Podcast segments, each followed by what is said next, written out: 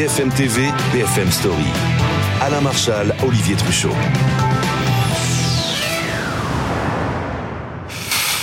On va donc faire euh, le point pour commencer BFM Story sur ces enquêtes qui visent l'ancien présentateur euh, du 20h, Patrick Poivre d'Arfort, des, enquêtes, des affaires judiciaires qui durent. Avec vous, d'abord, Vincent Mantignan, parce que c'est vrai qu'on l'a appris, certaines enquêtes sont classées sans suite, d'autres continuent à la demande du parquet de Nanterre. Alors, comment déjà analyser cette décision du parquet? Effectivement, hein, on a parfois un peu du mal à y voir clair. Ce qu'il faut bien retenir, c'est que, en fait, ça fait plusieurs années que des dizaines et des dizaines de femmes ont témoigné des violences sexuelles subies par euh, Patrick Poivre d'Arvor et le parquet de Nanterre, qui est chargé d'analyser tous ces signalements, ces témoignages et ces plaintes, a, pris le temps, en fait, d'analyser les choses. Il y a une première enquête préliminaire qui avait été classée sans suite. 22 femmes qui avaient témoigné. Le parquet avait dit c'est prescrit, c'est pas suffisamment caractérisé. Puis 22 autres avaient emboîté le pas. Euh, euh, laissant l'opportunité au parquet d'enquêter. Et il faut bien le dire, ces dernières semaines, les plaignantes s'attendaient à ce que tout soit classé sans suite comme la première fois. Et finalement, non. Et c'est une vraie surprise. Si le parquet a effectivement classé sans suite 19 signalements contre PPDA, il en a cette fois-ci retenu 3. 3 euh, accusations de violence sexuelle, deux pour des faits de viol et un pour des faits d'agression sexuelle, qu'il va confier à des juges d'instruction. C'est-à-dire qu'on a des juges qui vont enquêter sur ces trois affaires qui viennent se rajouter à l'affaire Florence Porcel, du nom de cette écrivaine qui accuse aussi Patrick Poivre d'Arvor des faits de viol et pour lequel il est mis en examen. D'accord.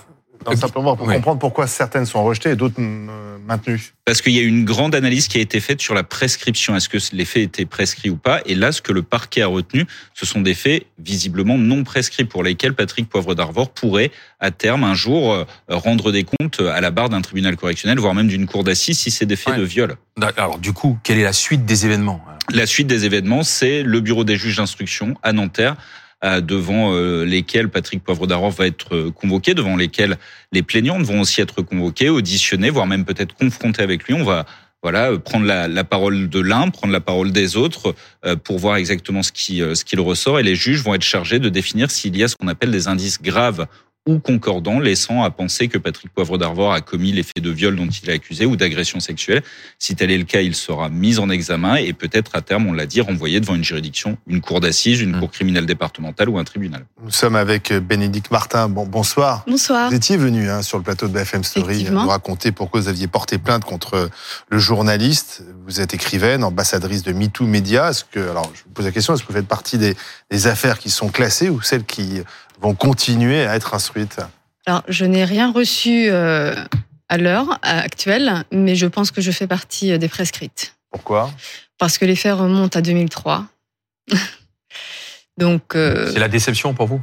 Personnellement, oui. parce que je, j'estime que l'année qui a été écoulée, on va parler juste de l'année il y a à peu près un an, euh, le 8 mars 2023, euh, Patrick Perrault-Davor avait été entendu au 36 et donc euh, 8 mars, même journée des droits de la femme, j'y avais vu tout de même un signe euh, qui montrait quelque, un signe positif en l'occurrence, en me disant oui, ça prend une, une bonne euh, voilà.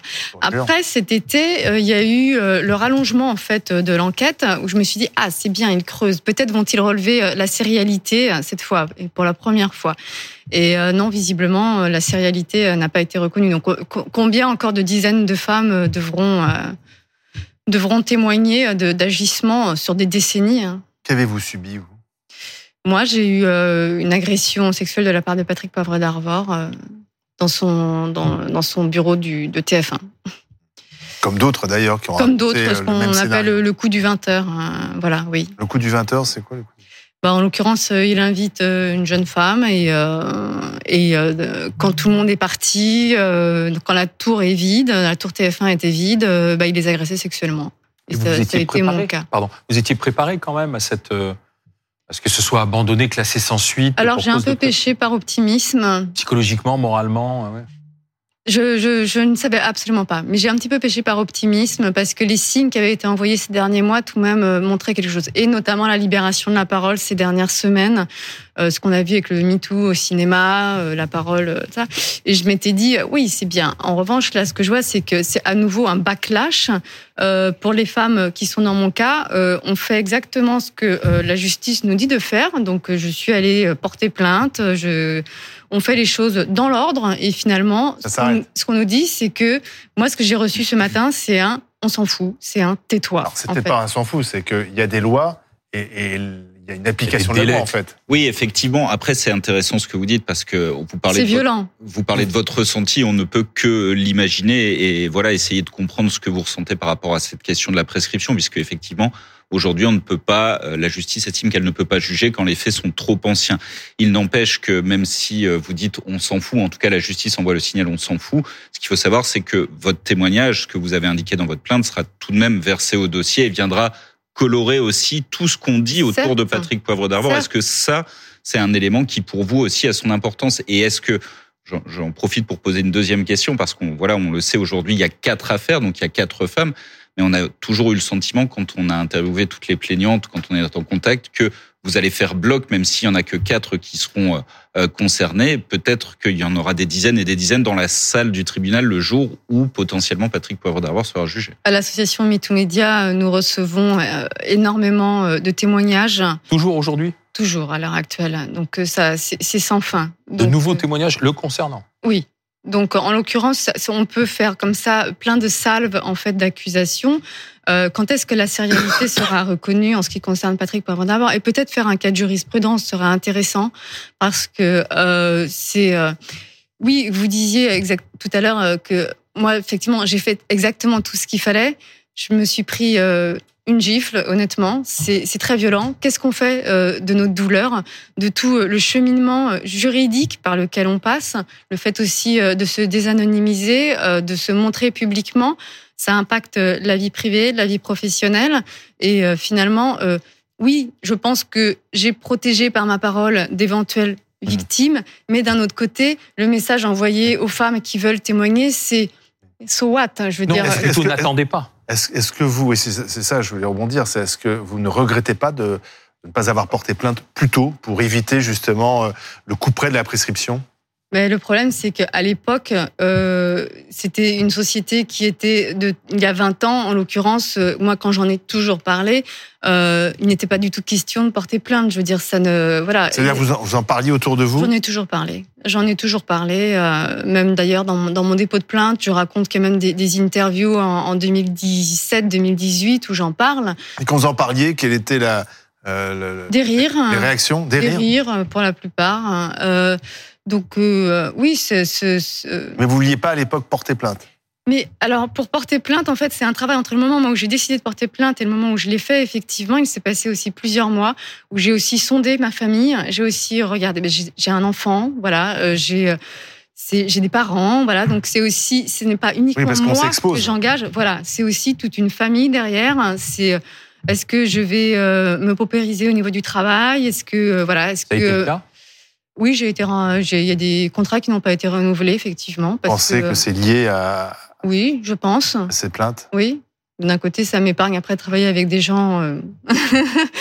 Donc en fait, ce qui est intéressant, c'est que quand on, on s'expose, on décide de porter plainte, on prend un risque en fait, alors que a priori, on est euh, euh, censé être la victime.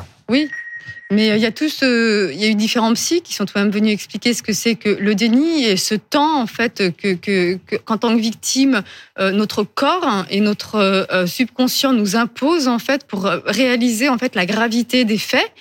Euh, donc il y a tout ce temps qui est à prendre en compte et que la justice devrait dorénavant aussi prendre en compte pour les gens qui sont majeurs, pas uniquement pour les mineurs, parce que la différence entre quand on a 17 ans et quand on a 25 ans, l'âge que j'avais quand ça m'est arrivé, où je vivais en l'occurrence encore chez mes parents, euh, je veux dire, elle est quand même assez minime. On est un jeune adulte. Oui, mais la prescription, il faut peut-être rappeler pourquoi il y a de la prescription. Ben, tout simplement parce qu'on estime qu'à un moment donné, on n'est pas en capacité de pouvoir des faits, de pouvoir juger, pardon, des faits qui se sont produits il y a, vous parliez de 2003 de mémoire, donc il y a 20 ans aujourd'hui, on va pas être en capacité de retrouver des témoins. La difficulté de... retrouver des témoins, des preuves. Voilà, c'est exactement ça. Des et souvenirs aussi. Et des souvenirs et d'avoir une décision de justice qui soit, euh, on va dire, fidèle à la réalité de, de ce qui s'est produit. Oui, mais quand ça s'additionne avec justement, je veux dire, des dizaines de plaintes qui Et j'allais y venir, j'allais y venir parce que vous avez parlé de la sérialité. Je pense qu'il faut juste s'arrêter une seconde sur cette notion qui est peut-être un petit peu, apparaître un petit peu complexe, qui est l'une des grandes revendications des victimes. C'est aujourd'hui de considérer quand il y a plusieurs victimes ou plusieurs témoignages, qui est le cas pour Patrick Poivre d'Arvor, de considérer que si l'une des victimes n'est pas prescrite, l'ensemble ne doit pas l'être et doit être concerné par la ah même procédure.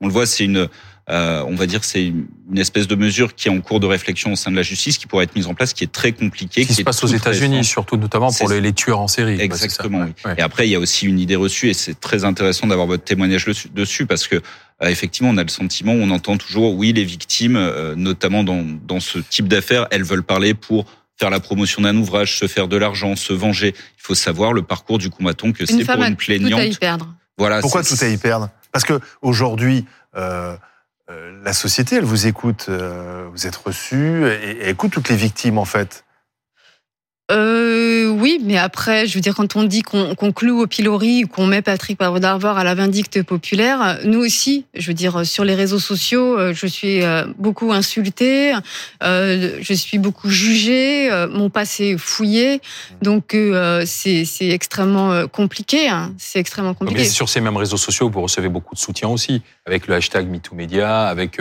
des groupes aussi de, de paroles qui se créent. C'est à peu près, c'est à peu près équilibré, on va dire, au niveau mieux regarder euh, Oui, c'est sûr. Mais par exemple, donc votre affaire est prescrite, d'autres ne le sont pas. Peut-être qu'elles vont aboutir à un procès et peut-être à une condamnation, et, ça pourrait quand même vous soulager le fait qu'il soit condamné, même si ah, c'est moi je suis très contente parce que je euh, sais qu'une des non prescrites, en l'occurrence, euh, a eu le courage d'aller porter plainte grâce à ma prise de parole, et, et, rien que pour ça, je ne regrette pas. Jamais je regretterai ma prise de parole. Hein. Je...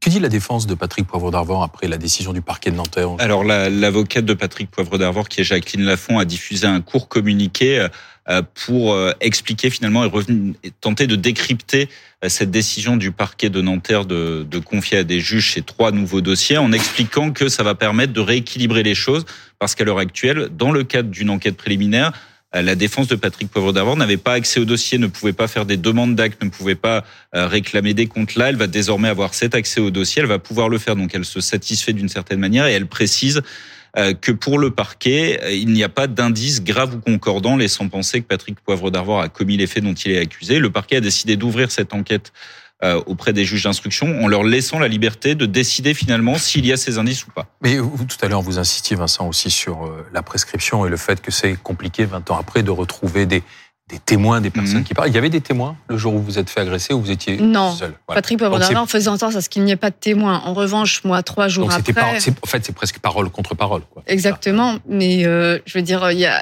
il y a tout de même, euh, qu'est-ce qui fait que trois jours après, moi, j'en ai tout de même parlé publiquement euh, au sein de ma maison d'édition chez Flammarion, à mon éditeur, euh, à des journalistes et tout ça. Je veux dire, hmm. certes, il y a prescription, mais je veux dire, il y a, il y a tout de même des gens qui qui, qui, qui attestent déjà il y a 20 ans et qui s'en souviennent. Il est toujours protégé aujourd'hui, selon vous, Patrick poivre Oui, je pense. Même si médiatiquement, il n'existe plus. Par qui? Je pense par euh, certaines personnes euh, politiques, mais je, voilà, j'ai mon avis personnel que je ne donnerai pas. mais oui, je pense qu'effectivement, il est très protégé. Je veux dire, ce serait. Euh, pour l'instant, la, la, justice fait son travail. De très très lentement tout de même. mais pour tous les dossiers, j'ai envie de dire. Oui, oui, mais peut-être avec Patrick Poivre d'Arvor à faire énormément de temps sur ce dossier. Le, la décision du parquet de Nanterre qu'on a eu aujourd'hui, rendez-vous compte, on l'attendait au mois d'avril 2023. Mmh. Alors, ça a pris du temps, ça a pris du temps, et vous le disiez aussi, parce qu'il y a d'autres témoignages qui sont venus entre-temps. Là, on parle de trois dossiers qui viennent se rajouter. On a parlé d'une quarantaine de témoignages ou de plaintes, mais ce qu'il faut bien comprendre, c'est qu'elles sont beaucoup plus nombreuses à avoir évoqué à un moment donné euh, euh, des faits susceptibles d'être reprochés à Patrick Poivre d'Arvor, à tel point que euh, au sein de MeToo Media, il a fallu un tableau pour essayer d'y voir clair, tellement il y en avait. Donc c'est aussi cette vague aujourd'hui qui trouve cet aboutissement dans cette décision du parquet de Nanterre, même si ça a pris énormément de temps. Et ce qu'il faut préciser aussi, pardon, c'est que le parquet a pris le temps de vérifier que chacune de ces femmes n'avait pas déposé plainte par le passé, qui avait eu un première, euh, une première mmh. analyse, un premier classement, et ça, ça a pris énormément de temps. Et là, moi, la, la justice, je veux dire, le parquet pourrait justement, avec l'affaire Patrick Poivre d'Arvor, euh, frapper fort et justement faire euh, montrer justement sa, sa, sa, volonté d'arrêter cette impunité qui, qui, qui devient une, spécificité, une spécificité française. J'ai l'impression je veux dire, oui, la justice est lente et tout ça, mais je veux dire, on a tout de même l'occasion là de, de, de, de faire un, un, procès avec un homme qui, euh, à mes yeux, euh, est condamnable. Donc c'est, euh, je veux dire, est-ce qu'elle s'empare de cette opportunité pour, euh, pour euh, en l'occurrence. Ah, ce sera peut-être le cas avec euh, les dossiers en cours. Ce sera peut-être le cas. Effectivement, ça prend du temps.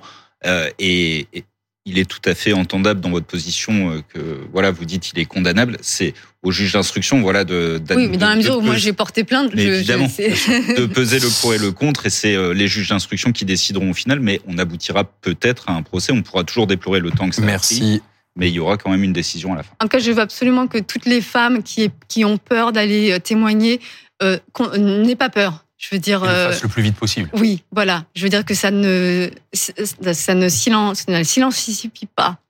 Pas facile. Qu'elles y aillent. Merci euh, Bénédicte Martin. On y reviendra dans la deuxième partie de BFM Story, justement avec une avocate spécialisée dans ces questions d'agression sexuelle, de viol, pour parler de cette prescription, de cette sérialité, comme vous le dites vous-même.